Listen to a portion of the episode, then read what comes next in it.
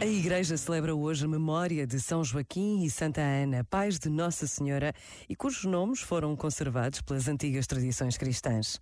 E por vontade expressa do Papa Francisco, este é o Dia Mundial dos Avós e dos Idosos. Por vezes, basta a pausa de um minuto para nos apercebermos da importância de um gesto como este: celebrar a vida dos mais velhos, dos nossos pais, dos nossos avós. Pensa nisto e boa noite. Este momento está disponível em podcast no site e na app.